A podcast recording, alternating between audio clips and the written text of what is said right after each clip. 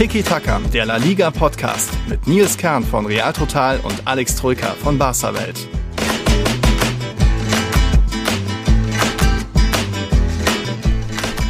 Hola a todos. Ich bin zurück im kalten Deutschland und habe auch schon die Heizung angestellt. Ich glaube, Alex, du hast dich mittlerweile akklimatisiert, aber auch dir glüht wahrscheinlich das Ding schon, oder wie ist es? Servus. Ähm, akklimatisiert ist das falsche Wort, denn das Klima macht mir weiter zu schaffen. Es ist grau, es ist kalt, es ist windig. Ich war gestern fünf Stunden auf dem Fußballplatz ähm, oh. bei meinem Verein, dem, hm. der DJK Eibach, bei zwei Mannschaften zugeschaut. Bei dem Wetter, ne? 10 Grad, Nieselregen, es ging in die Knochen sag ich mhm. dir.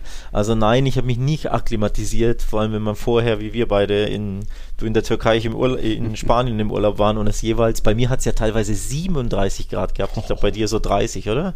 Ja, waren auch 36. Waren auch 36 so, also so schnell akklimatisiert man sich nicht. Es, mhm. ist, es ist furchtbar. Mhm. Es ist furchtbar. Immer noch die lange Unterhose an hier.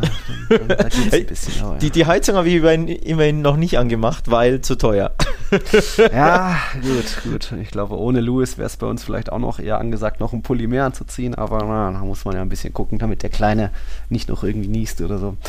Aber gut, liebe Leute, wir können euch bestimmt heute mit den, dem einen oder anderen Thema erwärmen. Es gibt natürlich, äh, wollen wir anfangen mit ein bisschen oder viel Champions League. Es gab ja drei deutsch-spanische Duelle und gibt Aufnahmen aus zwei deutschen Stadien. Ähm, das Thema Nationalmannschaft ist ja jetzt nochmal akut, was wer da berufen wurde und wer nicht, jetzt vor der kommenden Länderspielpause. Vielleicht jetzt Länderspielpause wird es auch den ersten Trainerwechsel geben. Da haben wir so einen Kandidaten, zu dem später mehr. Es gab einen Aufreger bei Betis und naja, beim Derby nicht nur Sportliches rund um dieses Spiel, davor eine ziemlich dumme wie überflüssige Diskussion und all das ist dann zu einem Rassismusgipfel eskaliert. Da reden wir später drüber. Ähm, ich glaube, Leander hat uns geschrieben, mal wieder. Nico aus München hat uns was geschrieben. Und äh, da können wir dann auch gleich mal mit Königsklasse erstmal langsam locker, seicht anfangen. Oder Alex, was meinst du? Ja, ist ja länger her, die Königsklasse. Ähm, die Zeit vergeht, die Spiele ziehen ins Land immer mehr Fußball. Jetzt ist ein bisschen Pause, aber ja, da war Königsklasse. So im Hinterkopf erinnere ich mich dunkel. Da war ein bestimmtes Spiel in München, bei dem ich ja sogar dabei war. Mhm. Ähm, kann man drüber quatschen. Ja, der wir FC haben da auch Du, du, warst ja auch fleißig, hast auch was aufgenommen vom, ich glaube, Anpfiff und dann auch vom Schlusspfiff. Das hören Sie, wir uns jetzt erstmal an. Servus y muy buenas aus der Allianz Arena. Partidazo am zweiten Spieltag der Gruppenphase. Der FC Bayern München empfängt den FC Barcelona. Das Ambiente ist gigantisch. Hoffentlich hält das Spiel das, was das Ambiente vorab verspricht. Vamos! Schlusspfiff in der Allianz Arena. Der FC Barcelona unterliegt dem FC Bayern München erneut. Die Bayern gewinnen mit 2 zu 0, aber meiner Meinung nach ziemlich, ziemlich glücklich mit 2 zu 0.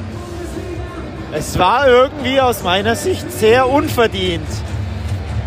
Der ba Barca muss vor der Halbzeit eigentlich zwei Tore schießen. Sie waren die wesentlich klügere, gefährlichere Mannschaft vor der Halbzeit. Lewandowski eine Riesenchance übergeben, untypisch. Petri ist ein neuer gescheitert, Rafinha hat eine gute Schusschance. Ja, und dann pennt Barca bei einer Ecke, kassieren das 0 zu 2, schnell, äh, das 0 zu 1. Schnell danach gab es das 0 zu 2. Ja, und ab dann ging nicht mehr viel zusammen. Barca hätte auch einen Elfmeter kriegen können, da waren wir uns auf der Pressetribüne einig. Vor allem nach Studium der Bilder. Das war ein klares Foul an Dembele. Der war signalisiert dem Schiedsrichter, warum auch immer nicht, sich das nochmal anzusehen. Sonst wäre das möglicherweise das 1 zu 0 für Barca gewesen vor der Halbzeit. So gab es wieder die Niederlage in München. Nach eigentlich guter Leistung. Am Ende, wie gesagt, für mich ein unverdienter Sieg der Bayern. Aber Barca muss die richtigen Schlüsse ziehen und äh, daraus lernen. Damit liebe Grüße und zurück ins Studio. Ja, von der Spannung der Action her, glaube ich, wurde das Spiel den Erwartungen gerecht, aber du hast es gesagt. Ein glücklicher 2-0-Sieg für die Bayern. Sehr unverdient, ja, wie das immer so ist, wenn man selbst die Chancen nicht macht ähm, und dann vielleicht auch noch Pech hat bei der einen oder anderen Schiedsrichterentscheidung. Bist du mittlerweile drüber hinweg und glaubst, es sieht dann beim Rückspiel besser aus und Bas hat jetzt genü genügend Lehrgeld gezahlt und Lewandowski wird das nächste Mal die Chancen machen oder wie siehst du das? Also dadurch, dass ja jetzt ein paar Tage vergangen sind, sich das Ganze setzen konnte, ich habe das Spiel äh, zu Hause in Ruhe nochmal angesehen, denn ist ja das eine, es live im Stadion zu erleben. Aber ähm, die Presse, äh, der Pressebereich in München ist ziemlich flach gelegen. Du warst ja auch schon mal, ne? Das sind mhm. grandiose Plätze, wirklich ja. fantastische Sicht. Aber um das Spiel zu analysieren, ähm, sitzt du nicht hoch genug, finde ich. Also der Sichtwinkel ist mir nicht hoch genug. Du bist ja im Unterrang und nicht im Oberrang. Normalerweise, ich kenne es so, dass Presseplätze so, immer hm. im Oberrang sind. Ja. Und deswegen, um das Spiel wirklich zu analysieren, hätte ich, finde ich, weiter oben sitzen müssen. Jetzt nicht unbedingt so hoch wie im Camp Nou oder in anderen spanischen ja. Stadien, wo du immer der, in der letzten Reihe unterm Dach bist. Das ist vielleicht manchmal zu hoch. Ähm, Sevilla, Cadiz, Camp Nou ist das schlimmste Beispiel. Hm. Aber ein bisschen höher, um einfach den taktischeren Blick zu haben, sollte man, finde ich, schon sitzen. Deswegen habe ich mir das Spiel, zumindest die erste Halbzeit in Ruhe, nochmal in voller Länge zu Hause angesehen. Ähm, weil im Stadion hatte ich schon das Gefühl, boah, da war ja mehr drin für Barca. Mhm. Äh, ja, da war mehr drin. Lewandowski zwei Riesenchancen, Petri ein bisschen zu ungenau abgeschlossen, die neue Parade, dann Petri an den Pfosten gechippt. Das waren jetzt allein mhm. nur diese vier großen Chancen.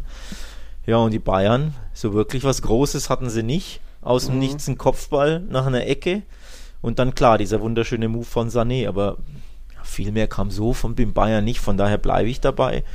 Barca hat ein richtig gutes Spiel gemacht. Barca war bis zum 0-1 die bessere Mannschaft und dann klar, das 0-1 hat natürlich was mit dem FC Barcelona gemacht und mit den Bayern dann auch. Und wahrscheinlich das Schlimmste war im äh, Nachhinein, dass das zweite Tor so schnell kam. Also wenn das einfach länger 0-1 steht, mhm. klar, ne, dann kann sich nochmal ein anderes Spiel entwickeln, aber das 0-2 hat ja dann wirklich Barca quasi ein bisschen den Stecker gezogen. Ja, es gab hinten raus noch so ein Aufflammen äh, mhm. mit der Petri-Chance, aber das zweite Tor kam zu schnell. Ähm, ich bleib dabei. Glücklich ist ja immer so eine Sache. Sie haben ja nicht mhm. äh, durch ein Abseitstor gewonnen oder so, aber verdient war es nicht für Barca war mehr drin und mit Blick auf die Elfmeterszene, die habe ich im Stadion nämlich gar nicht so wirklich wahrgenommen, ja. um ehrlich zu sein. Die habe ich dann in den Katakomben zur Halbzeitpause einmal auf dem Fernseher gesehen. Da hat ein Journalistenkollege dann auch gesagt, huiuiui, das ist eigentlich Elfmeter. Und ja, vor allem in der zweiten Einstellung ich glaube, den musst du eigentlich schon geben, ne? Ja, hat auch Nico geschrieben. Meiner Meinung nach ein klares Foul an Dembele und für mich völlig unverständlich, warum hier der Videoschiedsrichter nicht eingreift. Ich dachte, den Bayern-Bonus gibt es nur in der Bundesliga. Ja, auch da haben die ho, Bayern gerade ein paar Patzer und da fehlt vielleicht der Bonus aktuell. Aber ja, ja Davis war es, glaube ich, der da irgendwie, ja, ja, klar, nur Dembele trifft und das dann auch ein paar Zentimeter im Strafraum ja, schon kurios, dass sich das nicht nochmal angeschaut wurde. Für mich dann auch äh, nicht zu erklären. Für mich der, versuche, für mich der größere war. Fehler, wie gesagt, dass der war ihn da nicht an den Bildschirm bittet. Denn in Realgeschwindigkeit im ähm, sowohl im Stadion als auch in Realgeschwindigkeit am mhm. Fernseher zu Hause, als ich es Real Life geschaut habe, hätte ich auch weiterspielen lassen, muss ich ehrlich zugeben. Also als Ref hätte ich auch gedacht, ja, irgendwie eine Karambolage, der eine stolpert ein bisschen, bleibt vielleicht halb im Rasen hängen, keine Ahnung, fand ich schwer mhm. zu bewerten.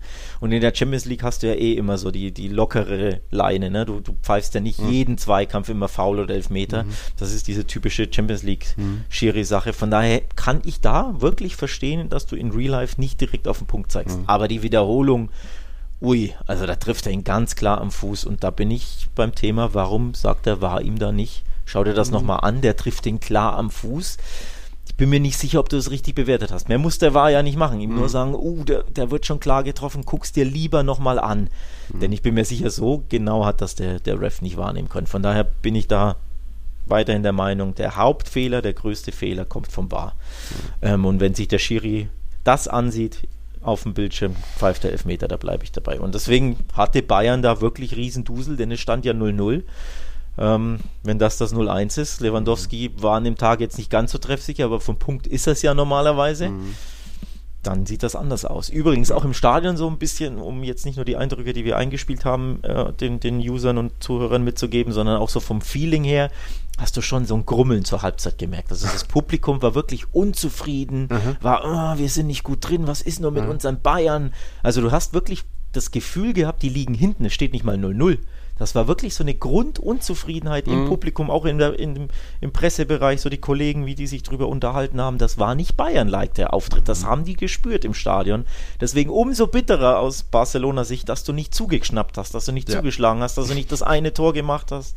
Und im Augsburg Nachhinein. schnappt zu, Barca nicht. Genau. Und im Nachhinein, drei Tage später oder vier, nachdem Augsburg sie schlagt, habe ich auch getweetet, oh Mann, sie waren doch Ja. there for the taking. Ne? Also gerade im Nachhinein hast du gemerkt, das war die große Chance. Mhm. Die Bayern sind nicht auf Höhe der Schaffenskraft. Sie kriseln, sie waren nicht gut im Spiel, Mhm. du hattest Riesenchancen. Ah, das hättest du gewinnen müssen oder zumindest keinesfalls verlieren dürfen. Also das ärgert mich auch jetzt noch eine Woche später Ja. ein bisschen, muss ich Ist- zugeben. Ist natürlich schade für dann Barca-Fans, die auch mal die Mannschaft selbst vor, vor Ort sehen und die Hoffnung haben durch den Lauf, den sie in der Liga haben. Aber ich glaube, es hat ja trotzdem, trotzdem Hoffnung gemacht, nicht nur dann auch für das Rückspiel, was ja am, am letzten ähm, Gruppenspieltag sein wird, sondern auch generell für eure Gruppenphase. Ihr trefft jetzt zweimal auf Inter. Die sind jetzt auch nicht so galaktisch unterwegs in der Champions League, sind da auch immer mal für ein paar Zeit gut. Also zuerst in Mailand seid ihr, dann kommt Inter am 12. Oktober ins Camp Nou. Da einfach gewinnen, dann ist es egal, was die Bayern machen, was da im Rückspiel gegen die Bayern passiert. Also ist doch jetzt noch kein Weltuntergang, natürlich schade für viele Fans, aber ich glaube, Bayern, Bayern oder generell ähm, diese absoluten Top-Teams sind da vielleicht auch noch nicht der absolute Gradmesser für immer noch eine Mannschaft, für eine Barca-Mannschaft, die immer noch zusammenwächst, wo sich immer noch viele Neuzugänge erstmal kennenlernen müssen, wo, wo es natürlich gegen Cadiz und Elche gut ausschaut mittlerweile, aber peu à peu ähm, wächst ja was zusammen mit vielen, wo auch Piquet und Alba mittlerweile raus sind und da kann man ja Hoffnung machen, dass es dann im Rückspiel besser läuft, dass man dann auch cooler wird und dann eben nicht so einen Knacks vielleicht kriegt nach ein, zwei Gegentoren. Ich fand es trotzdem einen interessanten Gradmesser, weil du ja trotzdem gesehen hast, was fehlt dir noch. Du hast dich am, am Ja. höchsten Level orientieren können. Das höchste Level war nicht so hoch, die Bayern waren nicht so gut. Trotzdem hast du gesehen, was fehlt dir. In dem Fall war es ja Abgeklärtheit, Kaltschnäuzigkeit in entscheidenden Momenten, nicht nur vor des Gegners Tor, sondern auch vor dem eigenen Tor, indem du einfach zweimal hast du ja trotzdem nicht gut verteidigt. Bei der Ecke hat äh, ja, Xabi, äh, Xabi Alonso, sag ich mal, Marcos Alonso gepennt und auch Ter Stegen sieht da nicht glücklich aus. Und ja, der Sané-Move war klasse gemacht, aber da sieht die Abwehr auch nicht glücklich aus von der Abstimmung her etc. Also du hast gemerkt, du kannst mithalten, aber Champions League-Abende sind nicht nur mithalten können und gut spielen, sondern wirklich die letzten paar Prozent müssen auch stimmen. Vorm Tor eiskalt sein, weil so viele Chancen kriegst du nicht, vor allem nicht in Auswärtsspielen gegen Top-Teams. Und hinten hast du eigentlich super verteidigt in gefühlt 98 von 110, aber halt nur in 98 von 100 und nicht in 100 von 100. Und deswegen war es schon ein interessanter Gradmesser, das hat auch Xavi gesagt. Und daraus kann die Mannschaft natürlich Lehren ziehen und äh, daran wachsen, denn ein paar Prozente fehlen eben noch zur höchsten, höchsten Klasse, was ja völlig normal ist bei einer Mannschaft im Umbruch, bei einer Mannschaft, die neu zusammengestellt wurde, die sich finden muss. Von Genau. daher war das schon wichtig für Barca, dieses Spiel. Ja, genau, genau. Das wäre so das erste deutsch-spanische Duell. Im zweiten, da kommen wir jetzt ins Bernabeu. Dort hat bestimmt auch eine Mannschaft Lehrgeld gezahlt. Das war in dem Fall RB Leipzig, denn die natürlich mit ein bisschen extra Motivation nach dem Trainerwechsel Rückenwind 3-0 BVB geschlagen, da ins Bernabeu kam. Aber dann irgendwo auch ja, an der Qualität von Real Madrid gescheitert sind. Also sie hatten ihre ein paar Chancen, Abschlüsse, aber irgendwie Real Madrid einfach wieder gelauert, mal wieder im ersten Durchgang sicher stehen und abwarten, was der Gegner so anbietet und dann durch individuelle Qualität, in dem Fall von Fede Valverde in der 80. Minute, da eben einen rausgehauen, eben die wenigen Chancen, die man selbst hat, verwertet und verwandelt und so am Ende einen mehr oder weniger unverdienten 2-0-Sieg reingefahren. Auch das eben Lehrgeld, glaube ich, für Leipzig, dass da einfach Real nie nervös wird und immer noch ähm, für ein paar Chancen, ein paar Tore gut ist. Und von dem her war das soweit auch, glaube ich, ein versöhnlicher Abend. Real da ja mit sechs Punkten die einzige spanische Mannschaft, die perfekt in die Champions League Gruppenphase gestartet ist. Aber war jetzt, glaube ich, auch nicht so überraschend, dass da Real gegen Leipzig im ersten Aufeinandertreffen mit Leipzig da die drei Punkte einfährt.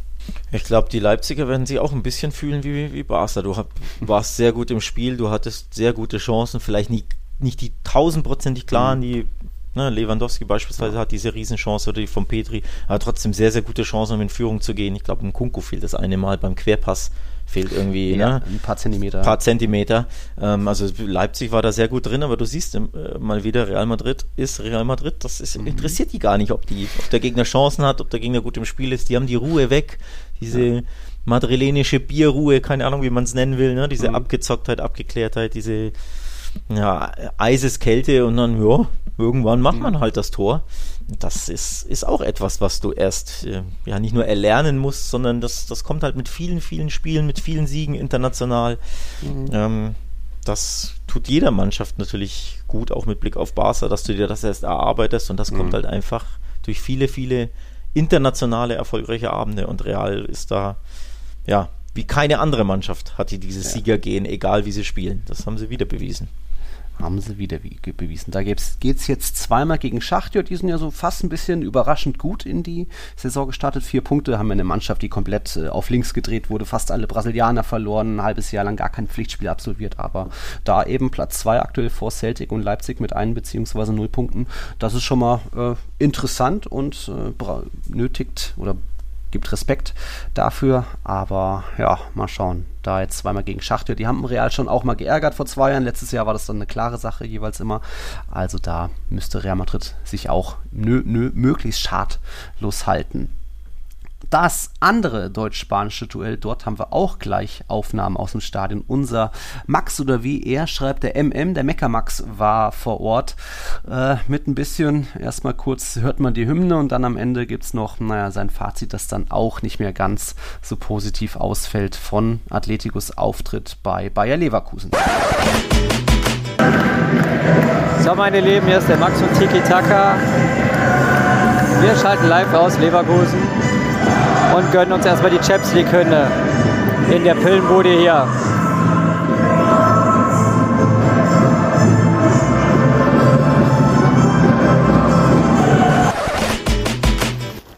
So, meine Lieben, schon zu Hause vor der Tür angekommen. Aus dem Stadion hätte ich gar nicht mal mehr groß berichten müssen, weil in Leverkusen ist eh nie Stimmung. Gut, ein bisschen Stimmung war. Nachdem eben vor ein paar Minuten die beiden Tore gefallen sind, mein Fazit zum Spiel. Ja. Wie Nils und Alex immer so schön sagen, der Max ist knallhart. Ja, bin ich auch dieses Mal wieder. Es war halt wirklich einfach. Ja, das erbärmlich kann ich mir einfach mittlerweile sparen, weil das, das ist halt oft genug. Es war halt einfach, wie immer. Ja, Nils hat ja gesagt, ein klassisches 0-0-Spiel. Ja, damit hätte ich mich noch zufrieden gegeben. Leverkusen hat ja, glaube ich, dreimal Aluminium getroffen, unabhängig der Tore. Also absolut verdient. Wie schon kurz davor erwähnt. Ja, als Griesmann reinkam, hast du auf einmal gemerkt, der Kerl kann halt die guten Bälle in die Tiefe spielen. Auf einmal hast du gemerkt, da kommen auch steile Pässe in die Tiefe an, wo du halt auch mal die Spieler in der Spitze halt anspielen kannst. Und dann ging halt mal offensiv was und das sah halt dann wie viel zackiger und viel flüssiger aus und ähm, da kriegst halt echt einfach, muss man sagen, das Kotzen einfach, dieses hinten herumgeeiere einfach und dann halt auch noch, also Jorente ist halt schnell, aber wenn du ihm zuguckst, hast du halt echt, manchmal hast du echt das Gefühl, dass er halt einfach ein, ein Holzfuß, ist, Holzfuß ist mit der Technik.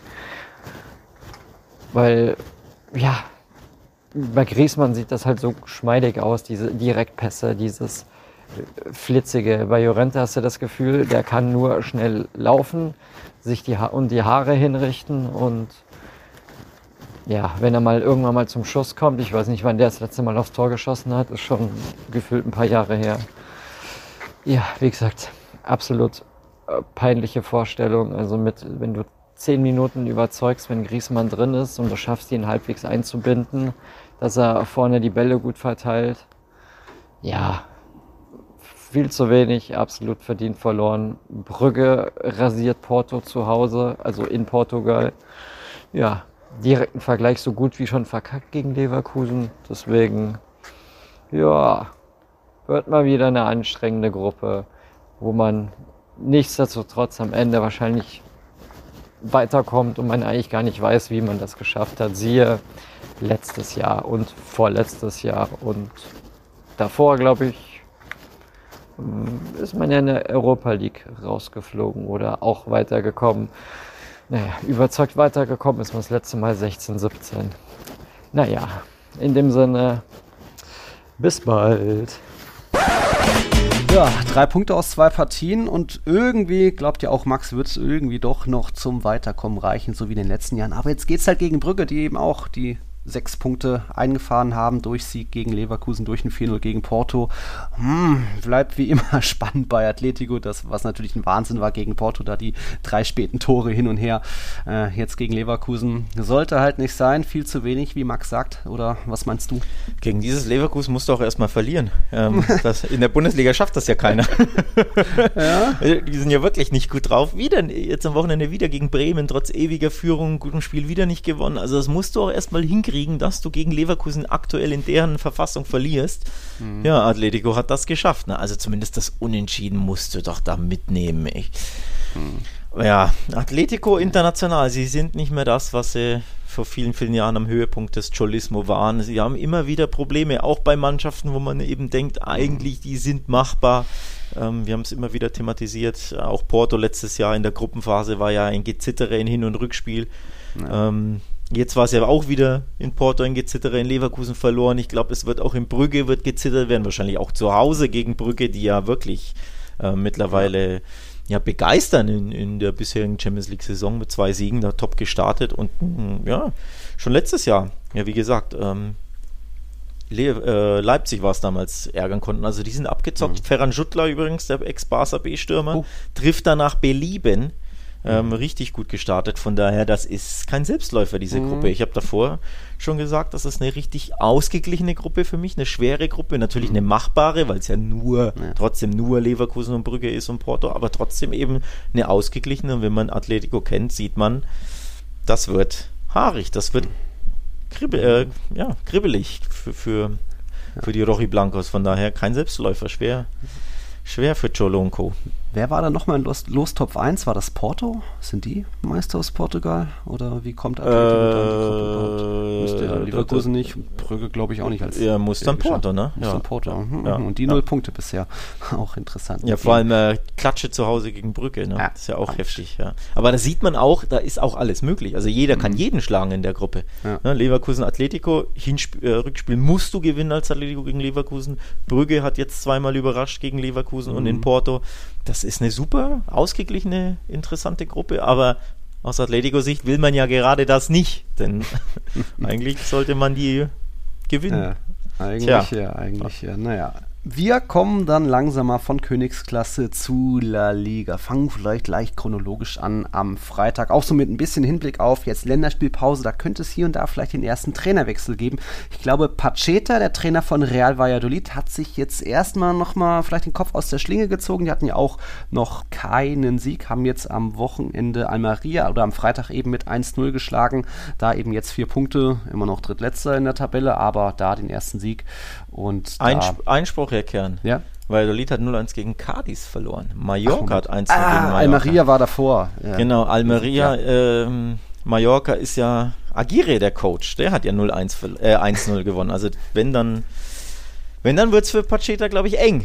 Denn äh, 0-1 gegen, Alme ja. äh, gegen Cadiz, die bis, bis dahin ja Sieg, Punkt und torlos waren, wie wir uns erinnern. Also mhm. der, der letzte der letzten Ne, ohne eigenes Tor, mhm. ohne Punkt, ohne Erfolg, ohne irgendwas. Und dann verlierst du gegen die 0 zu 1 zu Hause. Wobei auch irgendwo unglücklich. Ähm, Torwartfehler von Asenjo in der 90. Unter, einem, unter einer Flanke taucht er hindurch. Negredo hält so das Füßchen hin zum 1-0 für Cadiz, das eigentlich wieder aus dem Nichts kam. Valladolid war die ja. drückendere, bessere Mannschaft, hatte einige ganz gute Chancen. Jetzt keine 1000 Prozent, aber genug Chancen, um eben just 1-0 zu gewinnen. Ich glaube, das war sogar mein Tipp. Oh. Dass du es dann 0 zu 1 verlierst, ist für Valladolid enorm bitter, denn genau das sind ja die Punkte, die du zum Nicht-Abstieg, zum Klassenerhalt dann am Ende brauchst. Ne? Diese mhm. drei Zähler gegen den direkten Konkurrenten, das ist schon bitter. Ja, dann war das das bei Real Valladolid. Aber eben Almeria, da gibt es mittlerweile eine, eine, schlechte Bilanz. Die hatten ja ihren Saisonstart noch ziemlich gut gestartet, da eben noch mit Uma Sadik.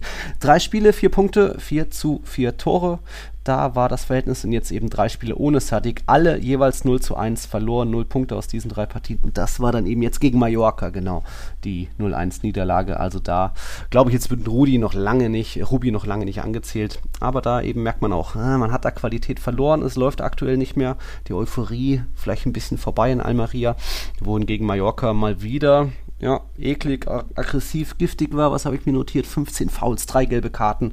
Also alles so im Schnitt wie immer unter Agire. Dieser Plan, so unschön das vielleicht auch aktuell ausschaut und irgendwie Kangin Lee ist da ziemlich wild auch immer mit dabei, hat er aktuell Erfolg mit acht Punkten und Platz 10 Javi Aguirre hat man ja auch nicht gedacht, dass der als eigentlich so typischer Feuerwehrmann, dass der sich da äh, so einen guten Saisonstart hinlegt. Ja, vor allem, weil sie ja nicht wirklich gut Fußball spielen können. Das ist ja das Thema. Fünf Torschüsse hatten sie gegen Almeria und gewinnen mit 1 zu 0. Fünf Torschüsse, musst du dir mal vorstellen. Also nicht die, die aufs Tor kommen, sondern die abgegeben wurden. Ne? Mhm. Nicht Schüsse, die letztlich zwischen den Pfosten landen, sondern aufs Tor abgegeben fünf. Mhm. Das ist äh, enorm, enorm, enorm wenig. Ähm, Deswegen, ja, Fußball ist nicht prickelnd, aber sie grinden eben immer mal wieder einen Sieg oder einen unentschiedenen Out. Mhm. Deswegen reicht es aktuell.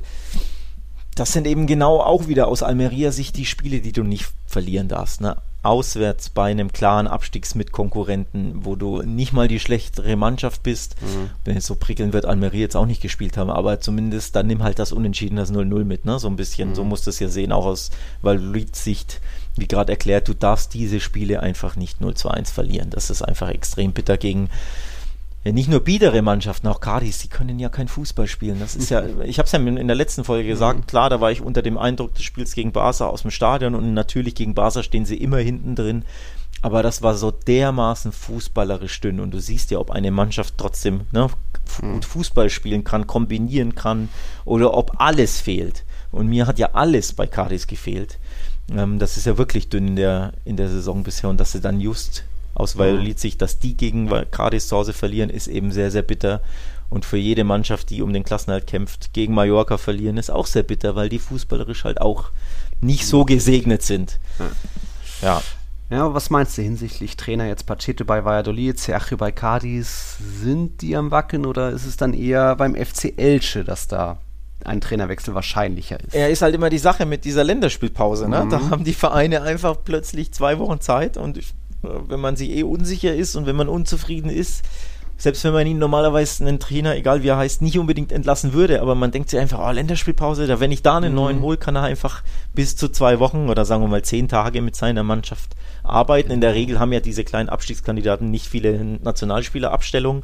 Ja. Anders als bei Real und Barca, wo 80 Prozent des Kaders weg ist, mhm. ist das ja eben bei den Cardis, Elches, Valladolids dieser Welt ja in der Regel nicht so krass der Fall. Klar, so ein äh, schon weiß, man kann dann weg sein für Israel oder irgend so ein mhm. Kolumbianer oder Venezolaner, ja. keine Ahnung, bei Elche, aber in der Regel hast du ja die Mannschaft beisammen. Und deswegen ist das jetzt schon häufig ein Reflex, dass du sagst, okay, dann entlass man ihn jetzt, weil der neue Coach dann ein bisschen Zeit hat. Ob das jetzt der Fall sein wird, weiß ich ehrlich gesagt nicht. Da bin mhm. ich zu weit weg von, von Elche und von Valladolid. Ähm, weiß ich nicht, ob es den Reflex gibt. Müssen wir jetzt abwarten, wer weiß. Nichtsdest ja, nichtsdestotrotz hat ja da auch Elche sich da mal wieder jetzt im Camp Nou nicht so mit rumbekleckert. Sie sind die Schießbude der Liga mit 16 Gegentoren schon. Ja, hatten natürlich dann auch das in Anführungszeichen Pech, dass es schon in der 14. Minute den Platzverweis gab. Dann, ja, kannst du auch mal gegen Barca unter die Räder geraten und da war dann Barca teilweise noch gnädig mit nur drei Treffern von 25 Abschlüssen bei der roten Karte, ja, kann man schon geben, aber es war schon auch eher noch 25 Meter zum Tor. Also Lewandowski hätte da jetzt nicht innerhalb von einer Sekunde das Tor erzielt, aber trotzdem. Aber er war frei Berlin. durch. Ja. Er, er, war frei durch und er reißt ihn ja nur um. Deswegen ist das ähm, ja. laut, laut, Regelwerk schon eine korrekte, gerechte mhm ähm, rote Karte, da stellt sich einfach der Elche-Spieler, wer du, glaube ich, warst, absolut ja, dämlich an, wenn lass du die, die Hände weg. Mhm. Ähm, also er wusste ja auch, was er macht, nur er hat halt gehofft, dass er nicht der letzte Mann ist. Mhm. So, also einfach dämlich. Und dann klar, nur 0-3 ist eigentlich das Beste im Spiel für Elche, war das Ergebnis, ne? dass du nur ja. 0-3 verloren hast, wenn du danach 20, 25 Minuten äh, rot im Camp Nou kassierst. Ja. kann auch 5, 6, 7, 0 ausgehen, aber Barca hat ja dann in, hinten raus ja wirklich nicht mehr groß Lust. Mhm. Die letzte halbe Stunde, da ist ja kaum was passiert ähm, waren dann sehr zufrieden. Also so gesehen gnädig für Elche, das hätte richtig bitter äh, ausgehen können. Ich könnte mir vorstellen, dass er im Amt bleibt. Mal gucken, kann ja sein, dass es in zwei Stunden schon redundant ist, was ich hier erkläre, äh, bis die Folge raus ist. Aber ich könnte mir vorstellen, dass man ihm noch nicht, ähm, mhm. ähm, dass man ihn noch nicht entlässt. Wäre vielleicht anders gewesen, wenn sie, wie gesagt, wirklich eine 6-0-Klatsche kassieren. Weil ja. das eine andere Wirkung hat, so eine richtige Abreibung. So war es ein normaler Sieg oder an, äh, Niederlage oder anders gesagt, man hat sich ja achtbar aus der Affäre gezogen, wenn man 70 Minuten in Unterzahl ja, war. Aber Elche hat halt vorher auch schon die eine oder andere Abreibung bekommen. Vier Gegentore durch Athletik, vier Gegentore von Villarreal, Betis auch äh, drei Gegentore. Ja, und jetzt hast du so zwei Killerspiele gegen Rayo, gegen Mallorca, also auch irgendwie Teams von der unteren Tabellenhälfte. Hm, könnte so ein Trainerwechsel, wenn Francisco auch nur so ein bisschen der, der Retter war, ohne jetzt da schon das mega lang, lange Projekt gestartet zu haben, mit irgendwie der mega der Mannschaft hinter sich. Ja, könnte ich mir vorstellen, dass eher noch bei Elche jetzt was passiert in der Länderspielpause, dass da vielleicht Francisco sich schon wieder verabschieden muss nach, wann kam er im Januar oder so. So typisch nicht ganz lange Haltbarkeitszeit für, von spanischen Trainern. Ähm, dann, was haben wir noch in der Liga? Ein Trainer sorgt ein bisschen für Furore. Wir sind jetzt beim FC Valencia. Wir sind bei Gennaro Gattuso, der natürlich als Vulkan im Mestalla da doch ganz gut hinpasst. Gibt mittlerweile Videos davon, wie er beim Tor dann mit Fansjubel so den Kopf packt. Und ja, äh, da gab es jetzt einen 3-0-Sieg gegen Celta Vigo. Ähm, Cavani ist debütiert und da ist Valencia aktuell voll im Soll mit jetzt drei Siegen, aber auch weiter drei Niederlagen. Es bleibt weiter eine launische Mannschaft, ähnlich wie Celta auch, aber ist doch für, für Valencia-Verhältnis, glaube ich, schon mal okay, dass da Gattuso das Feuer neu entfacht hat und eben äh, mit einer sehr jungen Mannschaft da aktuell auch Erlebnis, äh, Ergebnisse einfährt. Ja, vor allem zu Hause Ergebnisse einfährt. Zwei mhm. hohe Siege zuletzt in Folge gegen Celta 3-0 und davor war es was? Ein 5 zu 1 gegen, ich weiß schon gar nicht mehr gegen wen. Mhm. Ähm, also von daher zu Hause, das Mestalla muss halt einfach wieder eine Festung werden. Das ist ja das, wofür Valencia eigentlich ähm, immer berühmt berüchtigt war, zumindest in den letzten äh, vielen Jahren. Ja. Ähm, dass er einfach zu Hause im Mestalla so unfassbar unbequem zu spielen sind, nicht nur für Real und Barcelona ja. äh, oder für Atletico, sondern das muss einfach für die kleinen Mannschaften gelten. Aus Valencia-Sicht, klar, die Bäume wachsen nicht in den Himmel, gerade finanziell mit Peter Lim im Hintergrund etc. Alte Geschichte kennen wir alle, aber du musst einfach diese eher kleineren Mannschaften, da zählt, äh, zähle ich jetzt Celta nicht dazu, aber eben diese Getafes, Almerias, Valladolids dieser Welt, die musst du im Mestalla schlagen. Das muss der Anspruch sein. Mhm. Und dann hast du ein, fast schon ein automatisches Top-10-Finish, wenn du da einfach deine Hausaufgaben literally machst. Mhm. Ähm, und das muss der Anspruch sein von Valencia. Und wie gesagt, wenn du da zweimal jetzt in Folge zu Hause hoch und locker gewinnst und, und überzeugend gewinnst, ist das ein gutes Fundament für ja. äh, Gattuso. Gattuso als neuer Trainer sorgt für Furore. Das gilt auch für Ernesto Valverde. Der Athletic Club ist aktuell sogar auf Platz 4 mit 13 Punkten aus 6 Partien und da gab es eben auch ein paar. Die haben nicht mehr nur ihre typischen 1-0, 2-1-Siege, sondern jetzt haben sie auch äh, eben nicht nur Elche abgeschossen, jetzt gab's, haben sie früh 3-1 geführt gegen Rayo Vallecano. Am Ende stand es dann 3-2, weil Falcao noch einen rausgehauen hat. Mal wieder mit dem ersten Kontakt im Spiel. Irgendwie unmögliche Bewegung.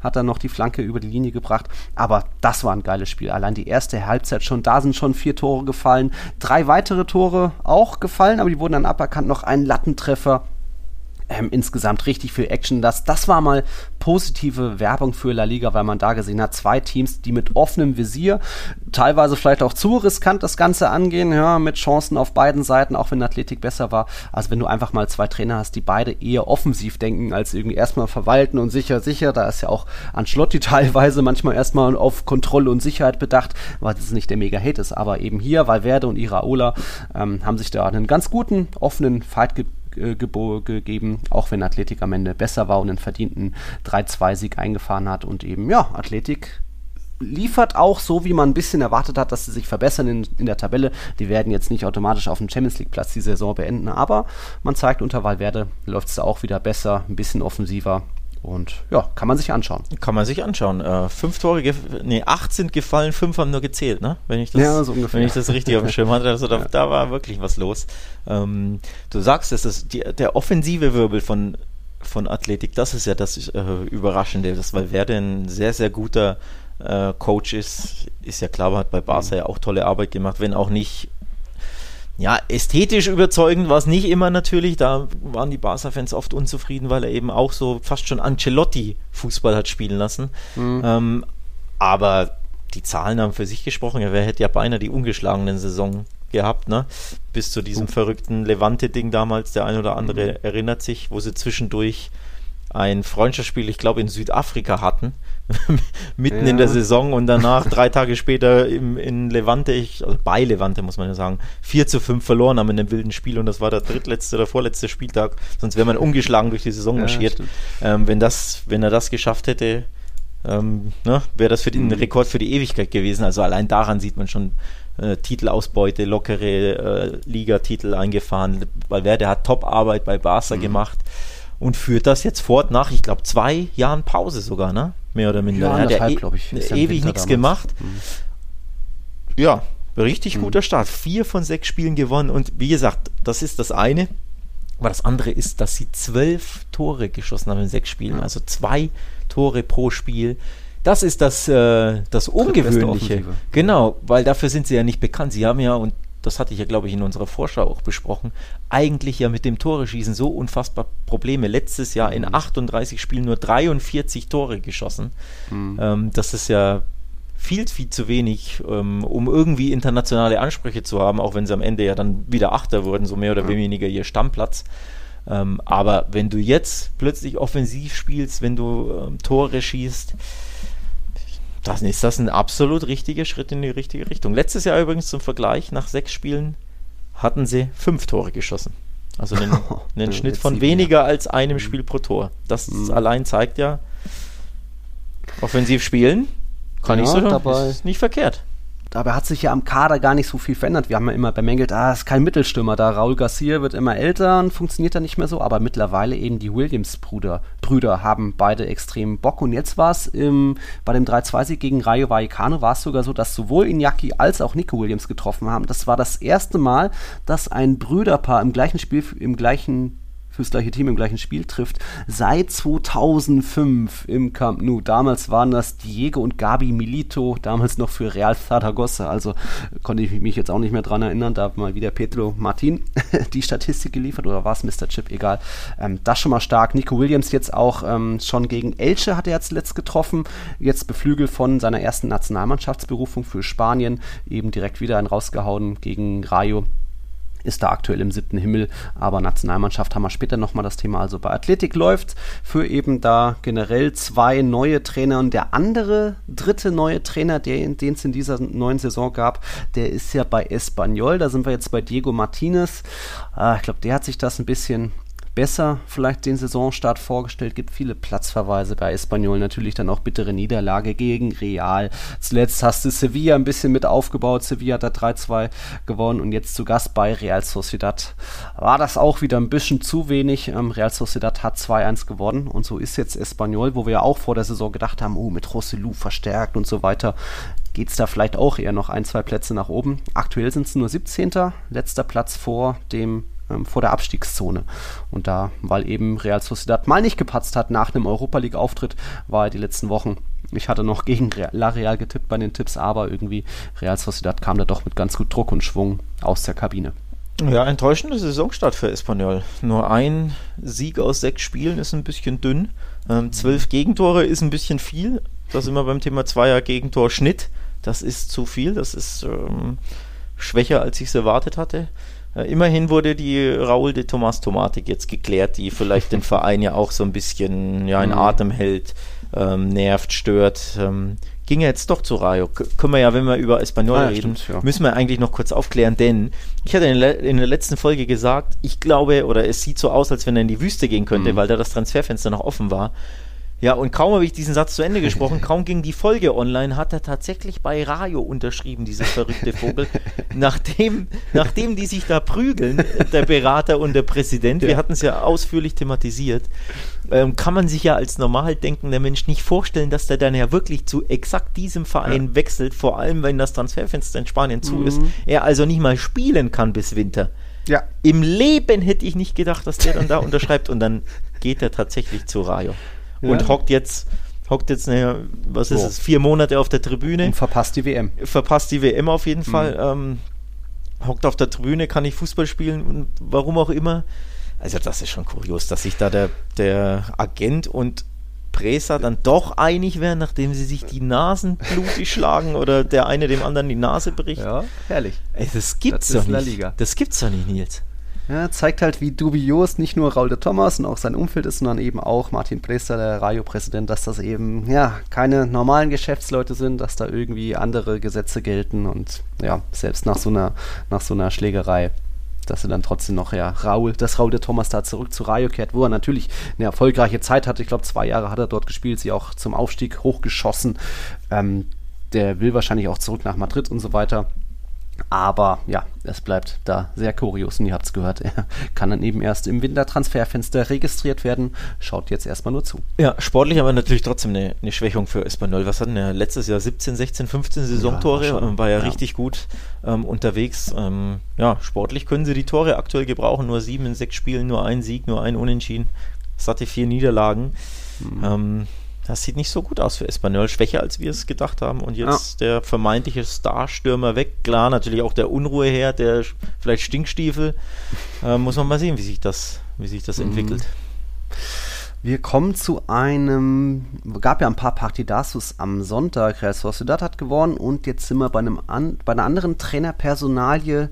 Da gab es zwischen Villarreal und dem FC Sevilla ein 1 zu 1. Villarreal gegen, äh, Emery gegen seinen Ex-Club gegen Sevilla und Lopetegui eben jetzt, weiß nicht, hat er die Kurve bekommen, jetzt gab es, was waren das, drei Unentschieden in Folge oder so, ja auch noch das 0-0 in Kopenhagen oder dreimal zumindest ungeschlagen gewesen, aber eben auch nur fünf Punkte aus den Partien geholt. Ah, weiß nicht, früh sind sie in Führung gegangen in Villarreal, da Isco seine erste Vorlage ausgepackt, punktgenau auf Oliver Torres Fuß, der dann genauso punktgenau abgeschlossen hat im Strafraum, aber am Ende eben Villarreal noch viel mehr Druck gemacht. Also ich glaube, ähm, was gab es da noch? Janjuma hat noch eine hundertprozentige vergeben. Parejo hat noch einen Schuss an die Latte gesetzt mal wieder. Das kann er ja auch, äh, Meister im Lattenschießen. Ähm, Jeremy Pino war einmal zu schnell, hat noch einen Elfmeter bekommen, aber war zuvor im Absatz. Also da hat Sevilla am Ende auch noch ganz schön gewackelt und geschwommen. Aber ich glaube, mit dem Punkt kann Lopetegui dann doch irgendwie noch zufrieden geben. Es sieht weiter nicht rosig aus in der Tabelle mit Platz 15, aber jetzt haben sie zumindest mal drei Spiele nicht mehr verloren. ja, aber gut, das klingt dann nach einem Abstiegskandidaten. Ja. Wenn man sagt, immerhin haben wir drei Spiele nicht verloren. Ähm, sie haben halt, halt nur eins gewonnen aus sechs mhm. Ligaspielen. Das ist viel zu dünn. Und in Kopenhagen wieder, wir hatten es ja auch angesprochen, das sind ja eigentlich die Spiele in der Gruppe, die du gewinnen musst, wenn du mhm. ins Achtelfinale kommen willst gegen den vermeintlich kleinsten Gegner. Da auch nur 0-0 geholt. Wie gesagt, aus meiner Sicht nur ein 0-0. Keine Ahnung, wie das Lopetegui sehen will. Jetzt nur ein 1 zu 1 in Villarreal, vielleicht ist man damit zufrieden, aber man sollte es mhm. definitiv nicht sein, denn nochmal, ein Sieg aus sechs Spielen, das ist ein sehr, sehr schwacher Start. Das ist fast schon der schwache Start, den wir so ein bisschen erwartet hatten. Mhm. Ähm, es ist weiterhin dünn, wie im ganzen Kalenderjahr 2022 übrigens. Die Unentschieden sind ja ihr Lieblingsergebnis mittlerweile. Sie spielen hm. viel zu oft Unentschieden, der FC Sevilla unter Lopetegui. Das ist vor allem auswärts immer wieder zu dünn, um Spiele zu gewinnen. Immer wieder sind, wirken sie auch irgendwie im Spiel selbst, finde ich, zufrieden mit einem Remis. Und mhm. damit kann der Verein und vor allem Sportdirektor, Sportchef Monchi können damit ja nicht zufrieden sein. Das ist ja nicht der Anspruch, ja. dass du immer wieder nur unentschieden auswärts spielst, egal wie der Gegner heißt und dich da so durch die Liga robst. Ähm, ich meine, der, der Blick geht ja nach, grundsätzlich nach oben und Platz 4, was das Ziel ist, ist einfach sieben oder acht Punkte entfernt. Mhm. So, das ist schon, das ist schon weit weg nach nur sechs Spielen. Damit kannst ja, du nicht zufrieden sein ich, ich äh, habe das jetzt natürlich ein bisschen schön geredet, diesen, diesen Platz 15, aber was ich eben noch ähm, was mir Hoffnung macht, ein bisschen als neutralen Fan, dass die Mannschaft jetzt nicht gegen Lopetegui spielt, dass auch Lopetegui noch ein bisschen was offensiv versucht hat, sprich, ein Papo Gomez wurde noch später eingewechselt, dann gab es irgendwie noch so eine Freistoßsituation, die haben sie schnell ausgeführt. Also es war nicht nur dieses, ah, wir haben den 1-1, das 1-1 und das halten wir jetzt auch, wenn Villarreal aktuell mehr Druck macht. Also da steckt schon auch ein bisschen Leben in der Mannschaft. Die Mannschaft ist nur einfach nicht gut aufgestellt mit irgendwie der, den Abwehrproblemen, die sie haben und auch, ja, vorne ist so ein bisschen der Wurm drin oder äh, ganz ganz deutlich der Wurm drin. Zumindest die Mannschaft gibt sich da nicht geschlagen und scheint irgendwie noch hinter Lopetegui zu stehen. Zumindest das erkennt man so als weit Außenstehender von weit außerhalb. Jetzt die nächsten Spiele. Äh, es, es, kommt Atletico, dann kommt Dortmund äh, und so geht es natürlich auch weiter. Bald Duell mit Real Madrid.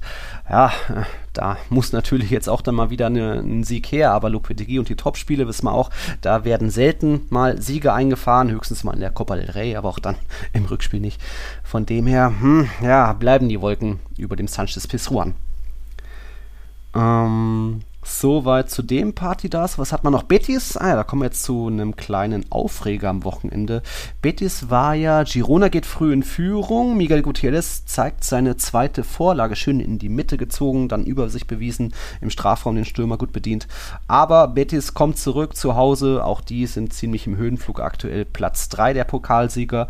Ja, und dann in der 15. Minute haben sie auch das Glück, dann einen Elfmeter zu kriegen. Wie war das? Äh, Rodri von Betis läuft in den Strafraum rein, dann kommt Gegenspieler Bernardo. Es gibt keinen Kontakt mit den Beinen oder der Hüfte oder so, es, nur der Arm ist so ist schon deutlich ausgefahren, ausgestreckt, aber Rodri, glaube ich, nimmt das auch sehr dankbar an. Er hätte den Arm auch ein bisschen locker zur Seite schieben können, aber er denkt sich eben, oh, da ist eine Schranke, boing, fällt hin. Wie hast du das gesehen? oh, da ist eine Schranke, Boeing fällt hin. Ja, so habe ich es schön umschrieben, aber so habe ich es nicht gesehen. Also so war es ja nicht. Ähm, der, der, spürt da irgendwo, kommt dann vielleicht ein Arm und wird da touchiert und, und schmeißt mhm. sich einfach da nieder, sinkt da nieder. Also das ist einfach eine Schwalbe und nichts anderes. Flopping nennt man das in den USA, was finde ich immer der schönere Begriff ist, weil er Flopping heißt, du schauspielst ja, du machst dem Schiri ja was vor, unabhängig davon, ob du touchiert wirst oder nicht. Du kannst dich auch hinschmeißen, wenn du einfach nur berührt wirst, ne? wenn der Wind dein Trikot streichelt. Mhm. So. Ähm, wenn dich der Gegner streichelt mit dem Arm, berührt er dich natürlich. Also ein Kontakt war da, wie man es im Deutschen so schön sagt. So furchtbar schön, weil mhm. nicht schön, also hässlich schön. Kontakt war da heißt ja nicht, dass es faul ist. Und deswegen finde ich, Flopping ist immer der bessere Begriff. Und das, was der Betis-Spieler da macht, ist Floppen. So, nichts mhm. anderes. Und ein Flop darf niemals einen Elfmeter nach sich ziehen. Vor allem nicht im Zeitalter des War. Und da bin ich wieder beim Thema, ich verstehe nicht, was diese Wahrmenschen da in ihrem Kämmerchen treiben. Als Schiri ist das auch natürlich eine furchtbare Fehlentscheidung. Ja. Aber du hast halt trotzdem ein Korrektur. Tool im Hintergrund, nämlich wieder ein Schiedsrichter, beziehungsweise ein Team, die sitzen da ja zu dritt bis zu fünft. Ich glaube, in Spanien sind es zu dritt. Und haben da acht Fernseher und können dir doch sagen, guck mal an, der eine schmeißt sich da nieder, weil er touchiert wurde, berührt wurde vom Arm oder meint, der Arm ist in seiner Gegend. Niemals ist das ein Foul. Mhm. Also kein Elfmeter. So. Und natürlich versagt er war wieder auf jeglicher Ebene. Das ist ein. Ich muss da einfach mal deutlicher werden ein Skandal-Elfmeter für mich. Nie und nimmer ist das ein Elfmeterpfiff in dieser Sportart. Vielleicht in, in, ich würde nicht mal im Basketball würde ich nicht mal Freiwurf geben. Und da weiß man ja wirklich, dass du niemanden berühren darfst äh, in der Wurfmotion. Hm. Nie und nimmer ist das ein, das ein Elfmeter. Also von daher ein absolutes Geschenk für Betis zum Ausgleich dann. Äh, Iglesias macht da äh, mit seiner tollen Schusstechnik das 1 zu 1. Und dann hinten raus das zweite Geschenk für Betis zum Sieg. Diesmal aber nicht vom Schiedsrichter, sondern äh, von irgendeinem Spieler, ähm, der da einen Katastrophen-Querfehlpass macht in den Lauf von Iglesias, der allein ja. vom Torwart ist und dann mhm. eiskalt bleibt. Also aus Girona-Sicht extrem bitter. Ich fand Girona war gut im Spiel. Betis ja. hast du eben besagte internationale Müdigkeit angesehen, die wir mhm. jede Woche hier thematisieren, vor allem bei Betis und bei Real Sociedad. Mhm. Ähm, normalerweise da, also nicht nur normalerweise, aus Girona Sicht solltest du, darfst du das Spiel nicht verlieren, erst recht nicht nach Führung und erst recht nicht mit Blick auf die Entstehung der beiden Tore. Also extrem bitter für den katalanischen Aufsteiger. Ja, hat noch, ich glaube, Renier hat noch an den Pfosten getroffen irgendwo, also die hatten auch ihre Chancen 9 zu 9 insgesamt, das Abschlussverhältnis, da wäre ein Punkt auf jeden Fall drin gewesen. Trotzdem, Girona noch der beste Aufsteiger, Platz 11 mit 7 Punkten, das ist okay, jetzt gegen Betis wäre mehr drin gewesen, aber die sind halt auch irgendwie, ja, eine abgezockte Mannschaft und Borja Iglesias hundertprozentige Elfmeterquote hat er jetzt ausgebaut. Da ist halt auch kein schlechter, auch deswegen berufen von, von Luis Enrique.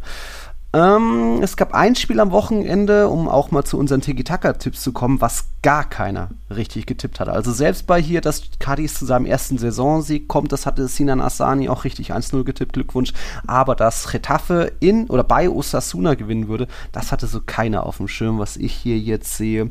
Ähm, Retafe haut ein 2-0 raus bei Osasuna. Natürlich auch da ein äh, bisschen Glück vielleicht gehabt durch den einen oder anderen Platzverweis. Chimi Avila musste sich ja verabschieden.